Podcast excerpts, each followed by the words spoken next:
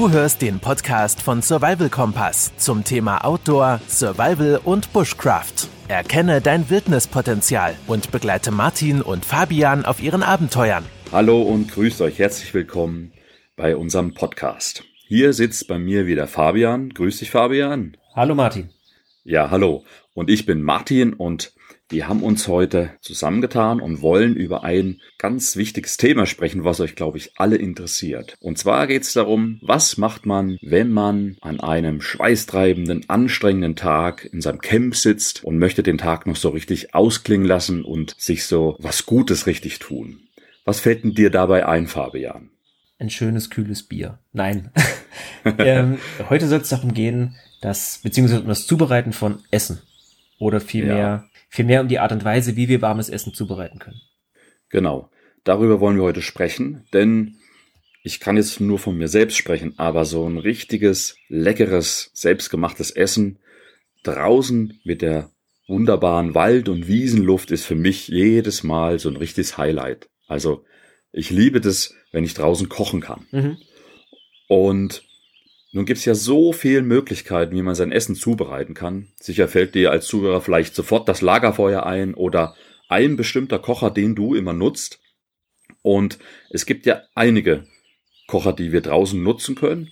Und wir haben hier auch die Community mal gefragt, was sie eben am liebsten benutzt. Und wir haben gefragt, welche Kocher nutzt du draußen? Was ist dein Lieblingskocher und wie kochst du am liebsten draußen dein Essen? Und Fabian, erzähl uns doch mal, was ist denn rausgekommen und was ist auf Platz eins gelandet? Genau, du hattest dazu mal auf deinem YouTube-Kanal eine Umfrage gestartet. Und zwar haben da ungefähr 111 Personen teilgenommen. Und das ist natürlich keine repräsentative Anzahl, aber das ist zumindest mal ein, ein kleines Blitzlicht an Stimmungen, die du da wahrgenommen hast. Und du hast zur Auswahl gestellt den Hobokocher, Lagerfeuer, Spirituskocher, Gaskocher oder Esbit-Kocher. Und tatsächlich hat das Lagerfeuer gewonnen. Relativ knapp vor dem Spirituskocher und dem Hobokocher. Mhm. Dann mit schon einem deutlichen Unterschied erst der Gaskocher und weit abgeschlagen auf dem letzten Platz der Esbit-Kocher. Ja. Hättest du das so erwartet, als du die Umfrage gestartet hast? Ja, nicht ganz. Ich hätte ein bisschen erwartet noch, dass der Gaskocher doch schon ein bisschen weiter vorne noch ist. Hm, hätte ich auch, ja. Weil gerade der Gaskocher, ich glaube, der ist ja doch schon bei Trekking-Begeisterten oder ja. Camping-Leidenschaftlern mhm. doch sehr beliebt. Ja. Das Lagerfeuer ist natürlich schön klassisch. Da hatte ich aber eher gedacht, dass es ein bisschen weiter hinten ist, mhm. weil es ja doch einfach auch ein bisschen gefährlich ist, so ein offenes Feuer als direkt jetzt in einem Kocher, ne? Ja. Ich habe zum Beispiel gedacht, dass dieser Spiritus-Kocher noch weiter abgeschlagen ist. Mhm. Ja. Denn ich persönlich muss sagen, das ist der von den ganzen Kochern, mit dem ich persönlich am wenigsten Berührungspunkte bisher hatte in meinem Leben. Ja. Aber ich bin eben scheinbar nicht der Nabel der Welt. Ja, ich habe damit auch wirklich noch nicht viel gekocht. Aber da wollen wir jetzt auch noch näher einsteigen in die ganzen Kocher. Und mhm. ich schlage mal vor, dass wir uns als allererstes den guten Hoboofen vornehmen. Ja, gerne. Und zwar der Hobokocher, das ist ein metallenes Gefäß, worin der Brennstoff äh, eingegeben wird. Meistens ist das eben Holz und dann zündest du das Holz an und dein Feuer entfacht sich und du kannst eben auf dieses metallene Gefäß deine Pfanne stellen oder dein, deine Teetasse und dir was Leckeres zu essen oder was zu trinken machen. Mhm, genau.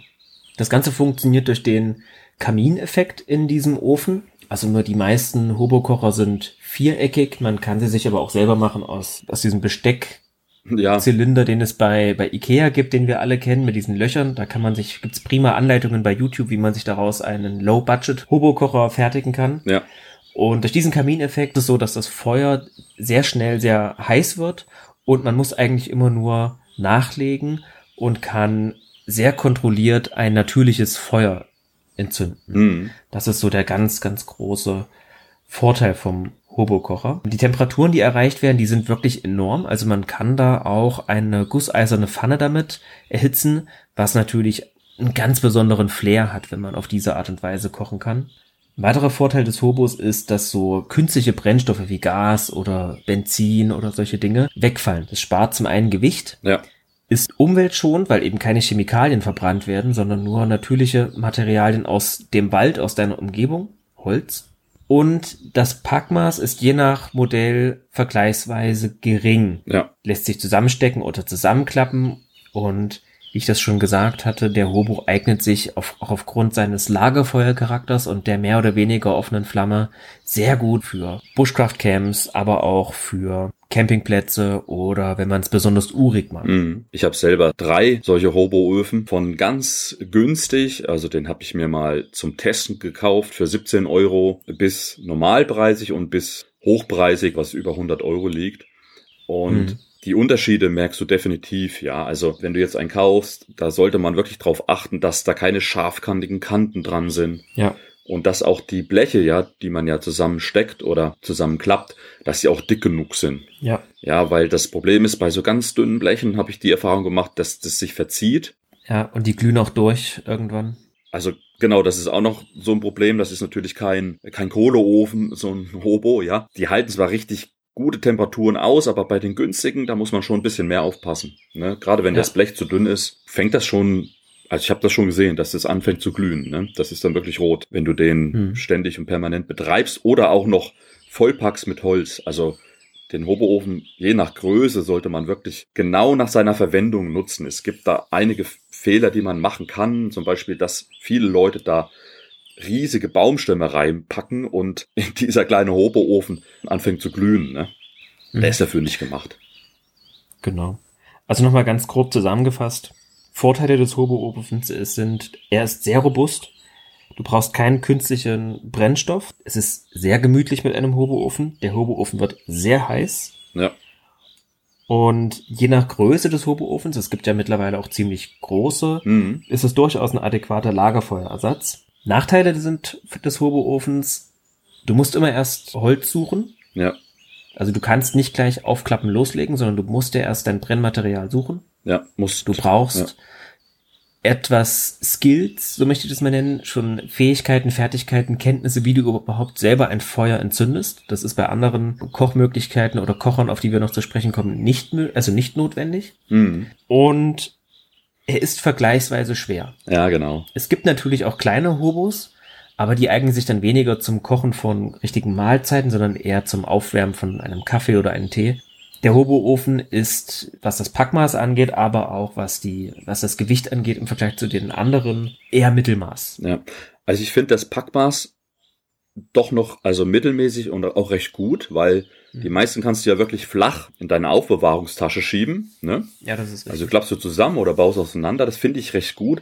Aber meine Erfahrung ist vom Gewicht her ist es schon noch mal was anderes, ja. wie vielleicht ein Gaskocher. Beim Gaskocher ja. hast du vielleicht wieder die große Kartusche, die musst du immer mitschleppen. Klar, da kommen wir gleich noch hin. Aber das Packmaß finde ich gut, aber das Gewicht, gerade bei größeren Hoboöfen, da schleppst du schon deine 5, 6, 700 Gramm mit, ne?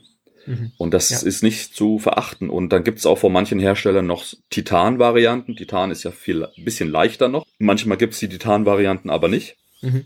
Also wer dann auf 200, 300 Gramm, äh, 150 Gramm Packmaß, äh, Packgewicht achtet, dem sei so eine Titan-Variante ans Herz gelegt. Mhm. Und was mir noch aufgefallen ist, ich habe auch so einen kleinen Hoboofen und den muss ich erst anschüren, hast du ja gerade gesagt, ne? Das dauert ein ja. bisschen, bis ich da, ich da eine Flamme habe oder vielleicht sogar richtig Kohle und Glut. Ja. Also auf Glut lässt sich ja wunderbar kochen, die bleibt ja lange heiß. Aber bei den kleinen Varianten, ja, die sind, keine Ahnung, die sind so zehn Zentimeter breit, mhm. aber da muss ich ständig Feuerholz nachlegen. Ne? Ja. Und ich kann da halt auch keine richtig großen Stämme oder größere Äste reinlegen. Das heißt, wenn ich den Hoboofen betreibe, den kleinen, dann muss ich mir wirklich einiges an Feuerholz daneben legen und ich muss meistens dabei sitzen und immer wieder nachlegen, damit halt die Flamme nicht erlischt oder damit Hitze da ist zum Kochen. Ne? Ja. Gut, aber das hast du bei den großen Hoboöfen dann das Problem nicht. Da kannst du auch ein bisschen mehr reinlegen und der brennt dann auch einfach länger. So viel zum Hobokocher. Eine weitere Möglichkeit ist ein sogenannter Holzvergaser. Mhm. Bei einem Holzvergaser handelt es sich um ja so eine Art weiterentwickelter Hobokocher, bei dem Holzgase verbrannt werden. Und das ist ein ganz interessantes Prinzip eines Bushcraft-Kochers, denn hier entsteht sehr wenig Rauch, ja. aber dafür eine vergleichsweise große Hitze. Und man kann sich damit sein Essen und auch sein Tee zubereiten und ich finde es total genial, dass dort diese, diese Gase, also der Rauch, den man ja eigentlich so sieht bei einem Lagerfeuer, dass das noch verbrannt wird. Also das funktioniert ja wirklich so, dass dieser, dieser Rauch an diesen Innenwänden entlang geht und dann oben aus solchen Löchern herausströmt und die entzünden sich dann durch die Hitze wieder vom Feuer. Und der Vorteil ist eben hier, wenn das gut konstruiert ist und gut gebaut ist, eben der Rauch verbrannt wird und beim Holzvergaser eben sehr wenig Rauch sichtbar ist. Also wer zum Beispiel irgendwie unentdeckt bleiben möchte oder so wenig Rauch wie möglich erzeugen will, der versucht am besten mal so einen Holzvergaser. Ich habe damit gute Erfahrungen gemacht, indem ich mir mal selber eingebaut habe und diese ganze Konstruktion eben getestet habe und es funktioniert wirklich. Ich fand das genial. Wenn der erstmal so auf Hitze ist, da verbrennen die ganzen Gase. Und du kannst dir Kocher auch kaufen, die sind gar nicht so teuer. Ist eine schöne Konstruktion und ein tolles Prinzip, was da angewandt wird.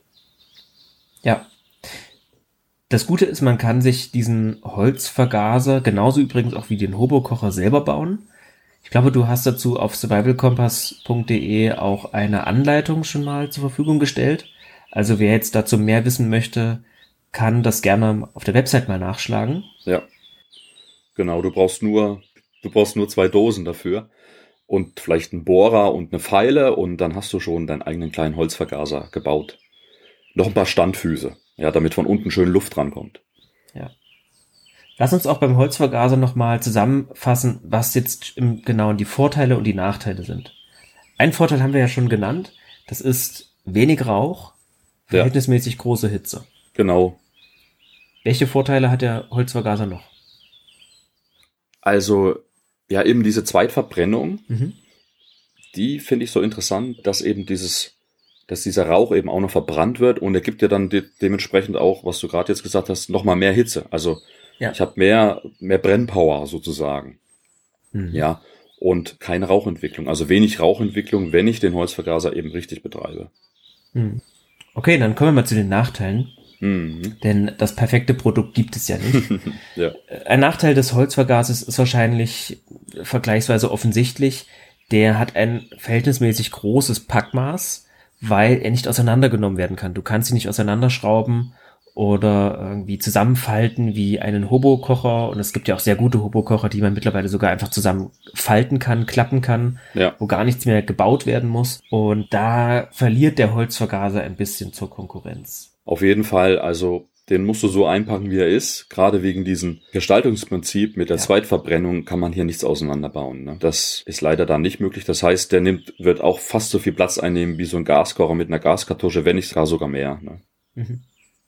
Und würdest du sagen, ein Holzvergaser ist eher was zum Wandern, für Picknick, Campleben oder wo würdest du sagen, wo sind seine Einsatzgebiete?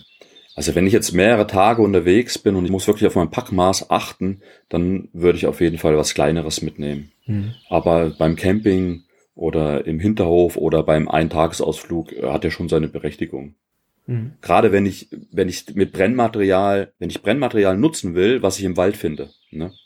Ja. Also man darf ja nicht vergessen, bei allen anderen, fast allen anderen Arten oder vielen anderen äh, Kocharten müssen wir Brennmaterial mitnehmen ja. was ja auch wieder Packmaß und Packgewicht bedeutet. Ja, ist richtig. Und es ist schon ein großer Vorteil, wenn du dir dein äh, Totholz im Wald sammeln kannst, dein Brennmaterial und kannst damit halt dein Feuer betreiben. Ne? Absolut, ja. Und die Umwelt dankt es dir auch. Genau, ja. Es muss äh, nicht extra hergestellt werden, ne, dein Brennmaterial. Ja. Das ist schon, das ist schon ein Vorteil, ja. Das war jetzt fast die Überleitung zum nächsten Kocher, hm. nämlich den Spirituskocher. Der gute Spirituskocher. Ja, das ist ein feines Modell, weil da kannst du auch in den richtigen Ausführungen für deine ganze Familie eben kochen. Ja. Die anderen beiden Kocher, die wir jetzt vorne äh, hier jetzt aufgeführt haben, den Hobo-Kocher und den Holzvergaser, da gibt's nicht so wirklich diese großen Ausführungen, wo ich sagen könnte, jetzt, Mann, da koche ich jetzt anderthalb, zwei, drei Liter Wasser und Nudeln für die ganze Familie, für vier Leute. Das wird schon schwierig mit den anderen Kochern, aber mit dem Spiritus-Kocher kriegst du das recht gut hin, weil da gibt's eben auch die großen, die Brenner oder die Kocher und da kannst du richtig was reinpacken. Mhm. Ich glaube, es gibt mittlerweile auch vergleichsweise große Hobo-Kocher, die auch ganz große Gulaschpottiche und sowas stemmen können. Ja. Aber ja, brauchst dann genügend. Aber das stimmt schon. In der Regel sind die Spirituskocher größer von ihren Ausmaßen. Da hast du halt den Vorteil, dass du eben unten dein Spiritus reinmachst, den zündst du an und dann bist du fertig und dann lässt du das Ding köcheln. Ja. Und dann kannst du in deinem Camp arbeiten oder mit deinen äh, Leuten quatschen oder irgendwas anderes machen. Du brauchst halt nicht immer das Holz nachlegen. Ne? Genau. Das ist, glaube ich, der ganz, ganz große Vorteil, den der Spirituskocher hat. Die Wärme ist sofort da. Du hast so gut wie keine Rauchentwicklung, aber du musst eben ein bisschen aufpassen. Es ist Alkohol, es ist ein flüssiger Brennstoff. Du musst ihn transportieren. Das heißt, wenn er einmal aufgebraucht ist, Mhm. du kannst nicht mal eben ins Gebüsch und dir neuen holen, Ja. sondern dann bist du darauf angewiesen, in die Zivilisation zu fahren und dir wieder zu welchen zu beschaffen. Ja, genau. Was ja manche auch machen, ist ja, die haben nicht diesen Spiritus Kocher, also diese großen, diesen großen Kocher, sondern die haben eher diesen kleinen Spiritus Brenner. Ne? Ja. Das ist ja, der ist ja so ach, kleiner als die Hand. Und die haben den dabei, zum Beispiel in Kombination mit ihrem Hoboofen. Mhm. Und die meisten Hoboöfen, die guten, die haben Einsätze dafür, dass du eben dort auch deinen Spirusbrenner reinstellen kannst. Und dann kannst du Spirusbrenner kombinieren mit deinem Hoboofen. Ja. Das ist auch eine tolle Sache, weil du hast sozusagen immer einen Plan B so ein bisschen in der Tasche. Ne? Also hast du Genau. nicht genug Brennholz oder ist es, ist es nachts draußen, ja, das Brennholz und findest kein äh, trockenes Brennholz, Ja. dann schnappst du dir halt deinen kleinen Spiritusbrenner, stellst ihn in deinen Hoboofen, hast sozusagen doch so eine schönes Brenngefäß und machst da dort damit eben dein Essen warm oder deine Getränke. Musst aber dann beides mitschleppen. Du musst beides mitschleppen, genau. Ja. Ja, aber das muss jeder so ein bisschen für sich entscheiden. Ne? Das geht halt schnell Mhm. an, ist schnell warm, ist schnell heiß. Ja. Und der andere, der ist vielleicht ein bisschen urtümlicher äh, drauf und äh, möchte noch ein bisschen zündeln und sein Feuer vielleicht noch ein bisschen urtümlich auch anmachen mit der Birkenrinde und dem Feuerstahl. Der nimmt sich gerne dafür Zeit und der macht dann auch das Feuer mit dem Holz. Der andere sagt, hey, ich möchte es einfach ein bisschen, bisschen einfacher haben und möchte mir Zeit nehmen, möchte mehr Zeit haben, um vielleicht mein Essen vorzubereiten oder sowas. Ja. Ja. Das ist richtig. Ich glaube, das kriegt jeder so ein bisschen mit der Zeit selbst raus. Was funktioniert gut bei ihm? Wo fühlt er sich wohl damit? Ne? Mhm. Und was ist so mein, mein Lieblingskocher? Genau. Jetzt kommen wir mal zum Gaskocher. Das ist nämlich der, von dem ich dachte, dass er bei deiner Umfrage, die du gestartet hattest, deutlich besser abschneidet und nicht auf dem vorletzten Platz landet. Ja. Und zwar dem Gaskocher. Hm. Denn Gaskocher, das waren so die ersten Kocher, mit denen ich persönlich in Berührung gekommen bin, als ich mich zum ersten Mal intensiver mit dem Thema Outdoor oder diesem großen Outdoor-Bereich befasst hatte. Ja. Und die bekommt man auch schon für sehr, sehr wenig Geld in ganz großen Outdoor-Einkaufszentren, Ketten. Ich möchte jetzt hier keine Namen nennen, aber auch im Internet. Und die haben den Vorteil, dass sie sehr konstant brennen, dass die Hitze sofort da ist, dass sie in der Regel auch vergleichsweise leicht sind. Denn die Materialien, die da verbaut werden, sind entweder Plastik oder ich weiß es gar nicht, was ist denn das für ein Metall? Aluminium ist das ja nicht, oder ist das Aluminium? Ich denke, Bin mir nicht sicher. Ist auch Titan wahrscheinlich, oben Ja. zumindest diese Füßchen. Und je nach Gaskochermodell ist auch das Packmaß vergleichsweise gering. hm. Genau. Und der ganz große Vorteil eben beim Gaskocher ist, dass das Essen sofort warm wird. Du hast wenig Energieverlust. Ja, also das finde ich auch richtig genial. Ich habe auch mit dem Gaskocher angefangen, weil ich angefangen habe, ein bisschen draußen kochen zu wollen. Und da habe ich gemerkt, wow, der Gaskocher, den mache ich an, Feuerzeug dran oder mit dem Feuerstahl kannst du den ja auch wunderbar entzünden. Ja, es gibt auch welche, die haben tatsächlich so einen Funken, den so einen Zündfunken mit dran, so eine Funktion. Und dann habe ich sofort die Power unter meiner Pfanne gehabt, ja. Mhm. Also das war, das war, fand ich richtig gut. Das geht so schnell und deine Pfanne ist in wenigen Sekunden heiß. Kannst dann Öl reinmachen oder Butter oder wie auch immer du anfängst zu kochen. Und du hast richtig Power mit dem Gaskocher. Das hat mir richtig Ja. gut gefallen. Und deswegen habe ich den auch eine ganze Zeit lang wirklich gerne genutzt. Ich habe den auch noch hier stehen und benutze ihn auch immer noch gerne.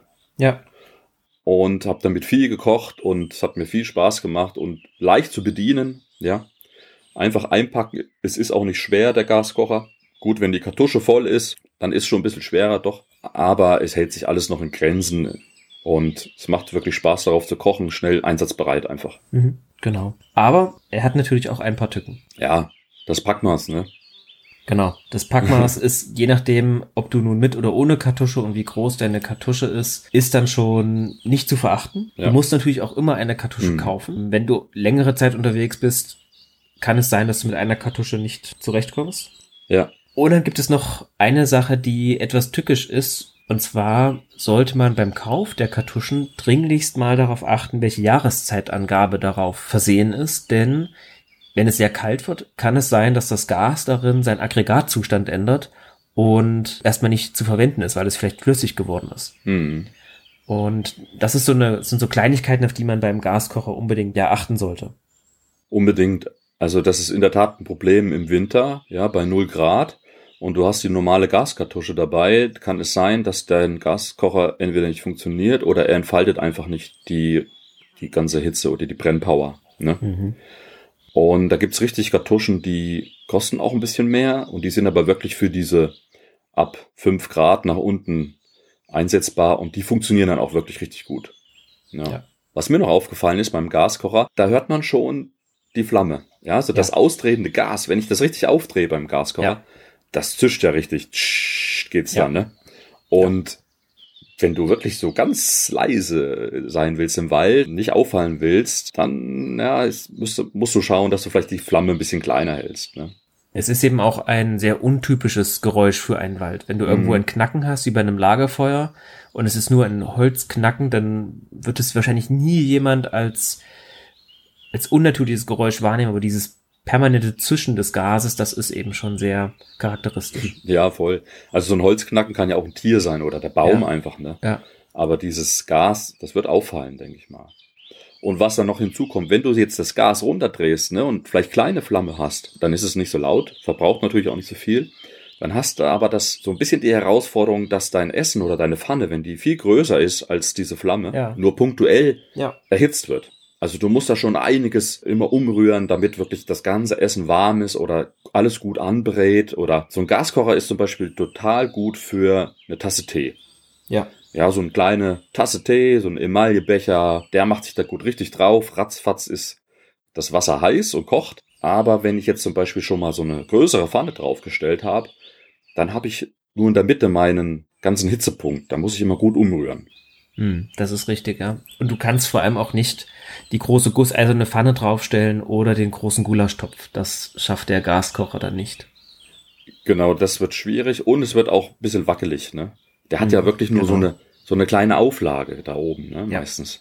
Ja, ja, ja. Das ist mir zum Beispiel schon oft passiert, dass die Pfanne wirklich immer gut mittig dort platziert ist, damit die mir nicht runterfällt, links und rechts. Ja, Mhm. damit die mir nicht abrutscht. Genau. Aber trotzdem, der hat halt viel Power. Ich habe gern mitgekocht. aber eben leider keinen Flair. Also wenn man jetzt sehr viel Wert legt auf ein schönes Ambiente, dann ist der Gaskocher da nicht so zuträglich, muss man einfach so sagen. Ja, Feuerholz und Feuerknacken und Glut, das gibt halt richtig Flair. Ne? Mhm. Das ist, Ja. das ist was anderes nochmal. Ich mag ihn aber dennoch und ich finde, der Gaskocher hat dennoch bei all der Kritik seine Daseinsberechtigung, denn ich finde ihn immer noch ideal bei, wenn man lange Strecken gewandert ist, wenn man jetzt richtigen Trekkingurlaub macht, man will beispielsweise eine Alpenüberquerung machen zu Fuß, dann finde ich ihn immer noch ideal, weil sein Packmaß Hm. geht noch in Ordnung, auch wenn man eine Gaskartusche mitschleppen muss. Er ist jetzt nicht sonderlich schwer und ganz im Ernst, wenn ich lange Strecken gelaufen bin, habe ich ehrlich gesagt keine Lust, den Hobokocher aufzubauen, Hm. dann noch ewig mir Feuerholz zu suchen.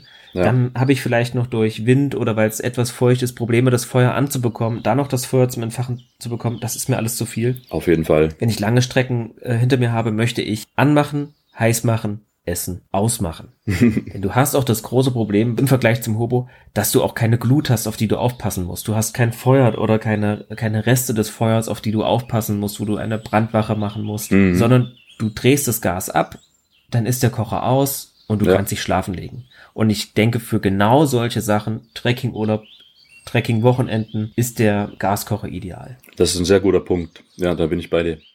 In der Tat. Und deswegen ist es für mich auch so ein bisschen eine Empfehlung für Anfänger, die rausgehen wollen und was draußen köcheln wollen. Oder Ja. vielleicht sich nur mal einen Tee heiß machen wollen. Oder einfach, ja, ihr, ihr Fertigessen warm machen wollen im Wasser. Da ist der Gaskocher wirklich gut dafür geeignet. Okay, ich habe jetzt hier noch den Benzinkocher vor mir. Vielleicht kennen den viele gar nicht, aber ich habe mir gedacht, wir sollten ihn mit aufnehmen, weil gerade wenn du mit einem fahrbaren Untersatz unterwegs bist, also idealerweise hast du ein Auto, was mit Benzin äh, betrieben wird, dann kannst du natürlich dort mit diesem Benzin, was dein Auto auch äh, nimmt, auch deinen Benzinkocher mit betreiben. Und das heißt, du hast sozusagen nicht noch extra Brennstoff dabei, wie zum Beispiel Spiritus, den du extra kaufen musst, oder extra Gaskartuschen, sondern du kannst auch eben hier das Benzin, genau das gleiche Benzin nehmen, was dein Auto benutzt.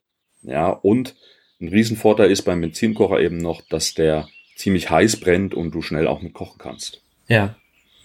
Ja. Ja. Okay, es gibt noch den Nachteil, dass es ein bisschen nach Benzin riechen könnte. Ja, viele mhm. denken sich dann, wow, Benzin oder das könnte stark riechen. Ist aber nicht so. Meistens ist es nur so, wenn du den Benzinkocher anmachst, dann versprüht er kurz ein bisschen Benzingeruch, aber dann im weiteren Betrieb überhaupt nicht mehr. Okay. Stelle ich mir spannend vor, gerade vielleicht auch wer so Prepping interessiert ist, da spreche ich jetzt mal aus Eigeninteresse. Mhm. Für den wird das vielleicht eine Alternative sein oder etwas sein, worüber er nachdenken könnte, denn Benzin wird man wahrscheinlich häufiger finden als Spiritus, denke ich mal, wenn jetzt wirklich irgendwie dieser Fall eintreten sollte. Ja. Ist aber wahrscheinlich auch eine Sache, die Hardcore-Naturfreunde unter uns vielleicht ein bisschen auf die Barrikaden bringt, weil natürlich Verbrennen von Benzin wahrscheinlich auch nicht so gut für die Umwelt ist, aber du hast zumindest, wenn es wirklich um das Überleben geht und es ist wirklich die Überlebenssituation, mhm. dann hast du natürlich eine Feuerquelle, die extrem schnell, extrem heiß wird. Ja. Ja, ich denke auch, dass es vielleicht so ein bisschen auch in die Richtung geht.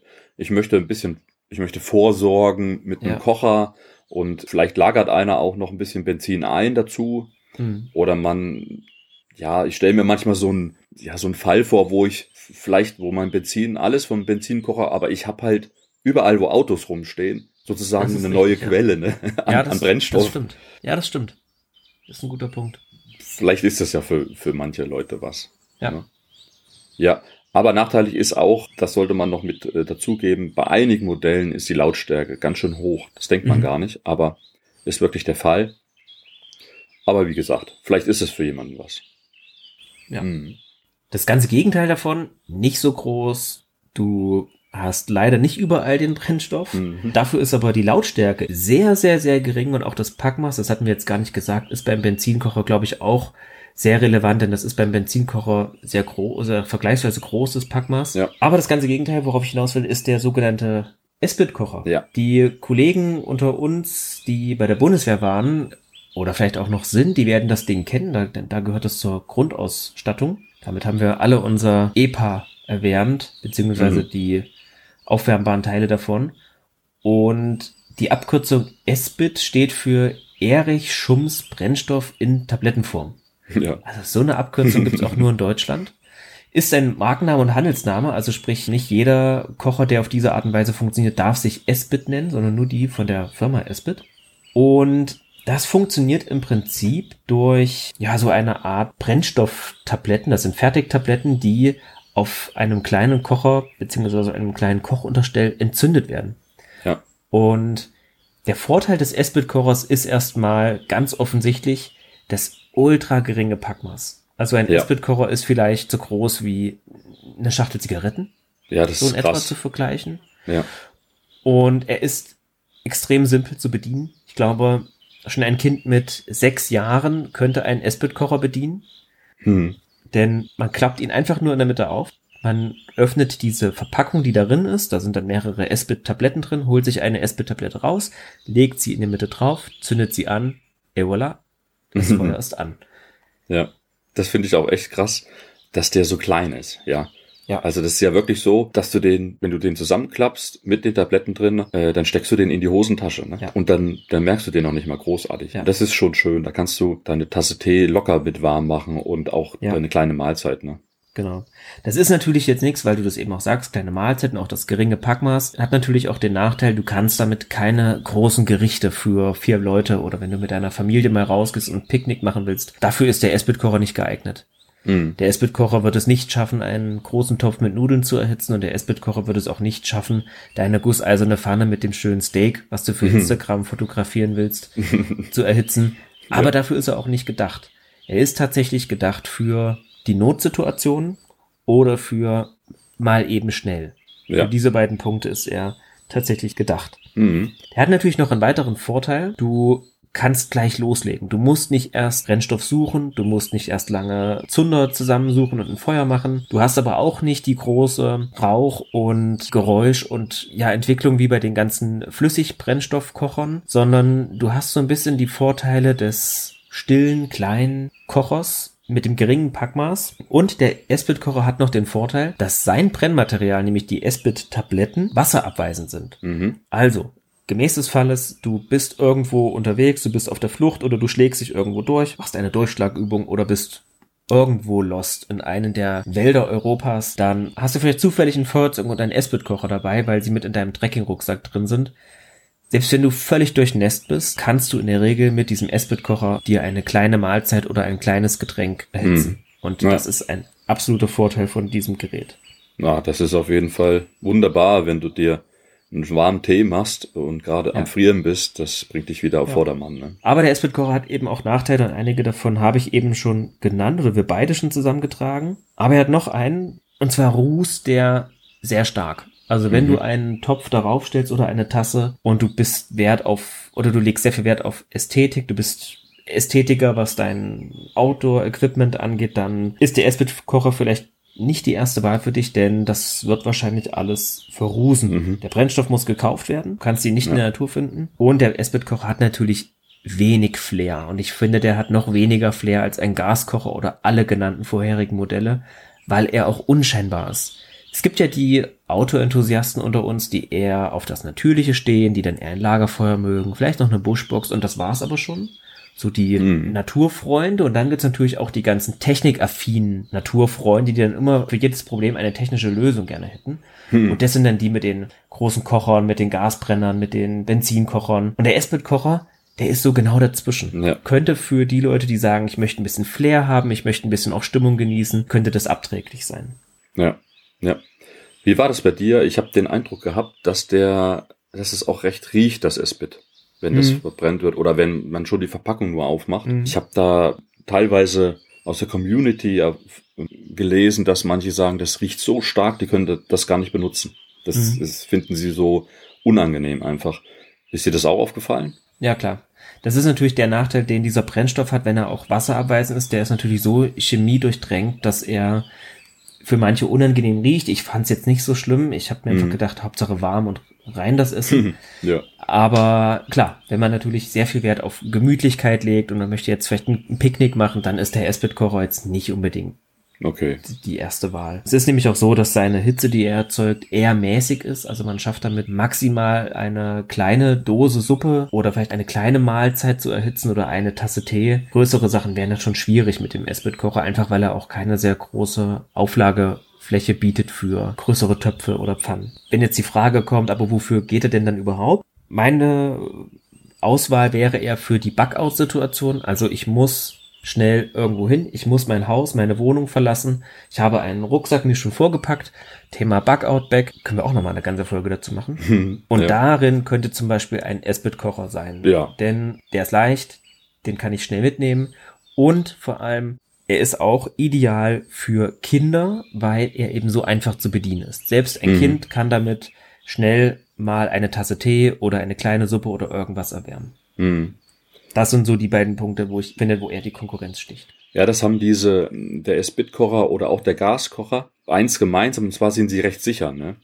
Wenn ich jetzt so einen Hoboofen umstoße, weil ich Ja. vielleicht drüber stolper, Ja, dann fliegt mir natürlich die ganze Kohle raus und das ganze Brennholz und alles ist verteilt und vielleicht äh, passiert dadurch noch ein halber Waldbrand. Ne? ja, ja, ja. Und das ist halt zum Beispiel beim Gaskocher oder beim SB-Kocher, da kann nichts verlaufen oder verstreut werden. Ne? Das kann ich dann gleich ausmachen, den Gaskocher, und beim SB-Kocher kann ich sogar drauftreten auf die kleine Tablette und dann ist das Ding aus. Ne?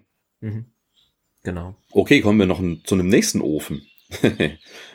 Jetzt haben wir noch ein paar interessante Sachen uns rausgesucht und zwar der Raketenofen. Der ist jetzt nicht so verbreitet, aber wir wollten ihn mit aufnehmen, weil er doch schon so für fürs Camping was ist oder für jemanden, der richtig drauf Wert legt, dass er da einen richtigen kleinen Ofen im Wald hat oder mit äh, Outdoor mit rausnehmen kann. Und zwar ist so ein Raketenofen aufgebaut wie so ein wie so ein L und unten schiebt man das Holz rein und oben hast du eben dein deine Abstellfläche für deine Pfanne oder für deinen Topf. Und der funktioniert auch so ein bisschen Richtung Hoboofen und Richtung Holzvergaser. Es gibt eine optimale Luftzufuhr, das ist alles schon eingeplant und gebaut.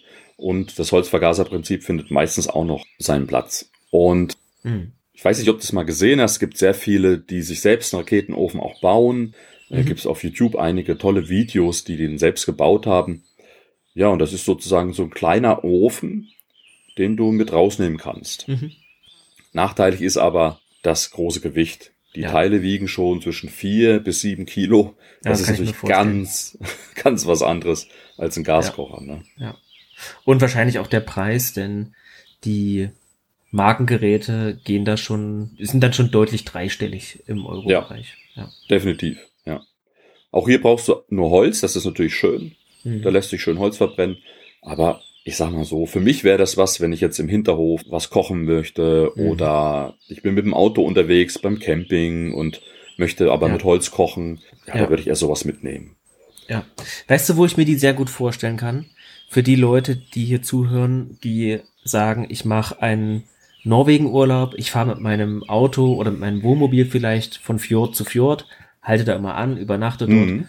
Für die kann ich mir das richtig gut vorstellen. Denn da musst ja. du diese vier bis sieben Kilo, die musst du nicht schleppen, die hast du in deinem, in der Aufbewahrungsbox im Auto irgendwo stehen, du hältst irgendwo an, schöne Aussicht aufs Fjord, ja. hast dir vielleicht einen Lachs geangelt, nimmst du mit, willst du dir eine Suppe davon machen, eine schöne Fischsuppe oder irgendwas mhm. und haust damit den Raketenofen hin. Da sehe ich diesen Ofen. Ja.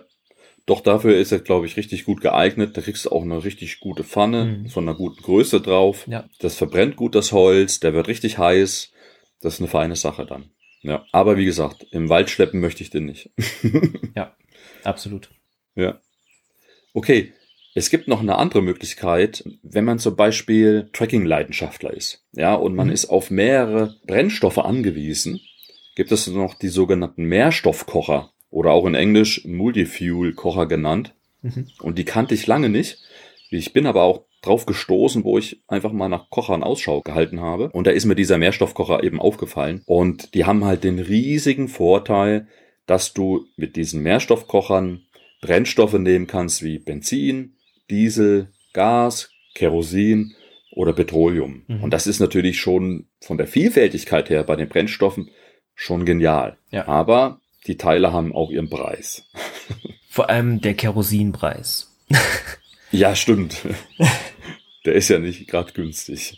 Genau, aber ich glaube, ich ahne schon, du meinst nicht den Preis der Brennstoffe, sondern den Preis ähm, der Ofen.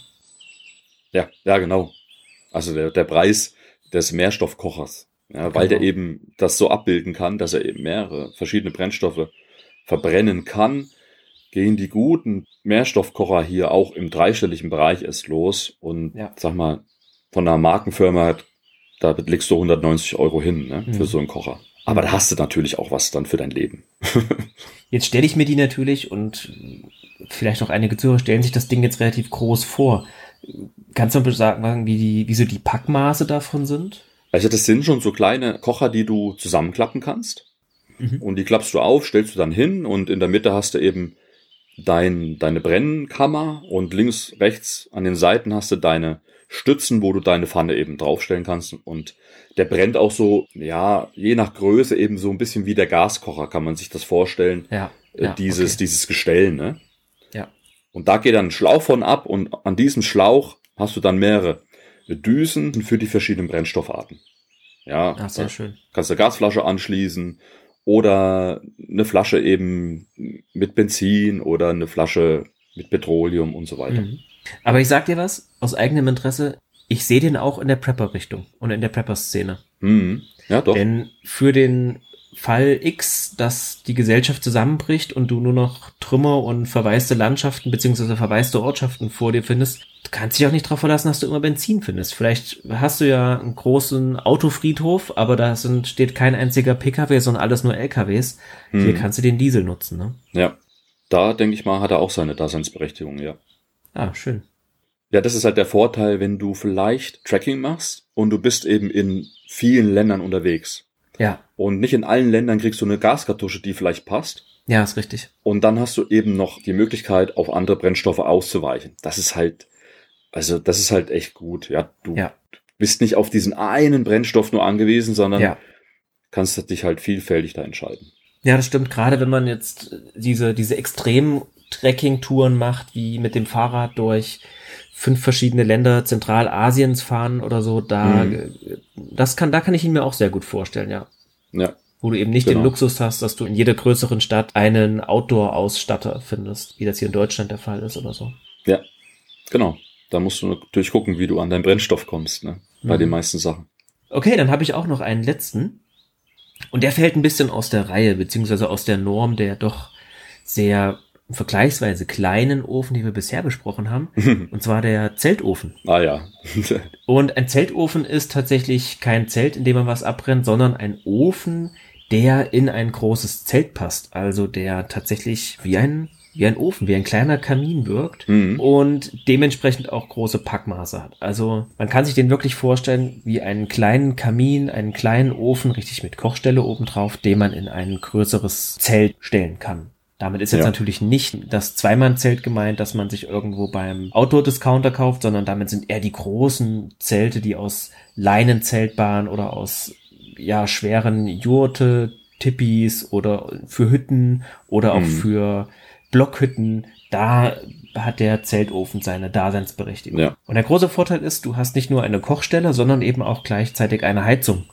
Denn dieser Ofen gibt auch Wärme nach außen ab und heizt den Innenraum schön auf. Ja, das stimmt. Also das können die anderen Kocher natürlich nicht. Ja.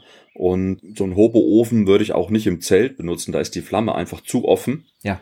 Und so ein Zeltofen macht halt richtig Sinn, wenn man jetzt sagt, komm Fabian, äh, lass uns die Sachen packen. Wir fahren mit dem Auto im Winter in die Wildnis und machen da zwei Wochen lang ein Buschkraftcamp, nehmen unsere Jurte mit und pennen da beide drin und da es da vielleicht 0 Grad sind, müssen wir uns irgendwie wärmen. Ja, sonst wirst du die zwei Wochen nicht gut überstehen. Und da kommt dann der Zeltofen ins Zelt rein und ja, den machst du an, den schürst du an und versprech dir nach, nach einer Stunde sitzt du dort im T-Shirt in dem Zelt. Mhm. Weil wenn der mal richtig auf Touren ist, der Zeltofen, und dein Zelt ist nicht so riesig, dann wird's in deinem Zelt auch locker 20 Grad.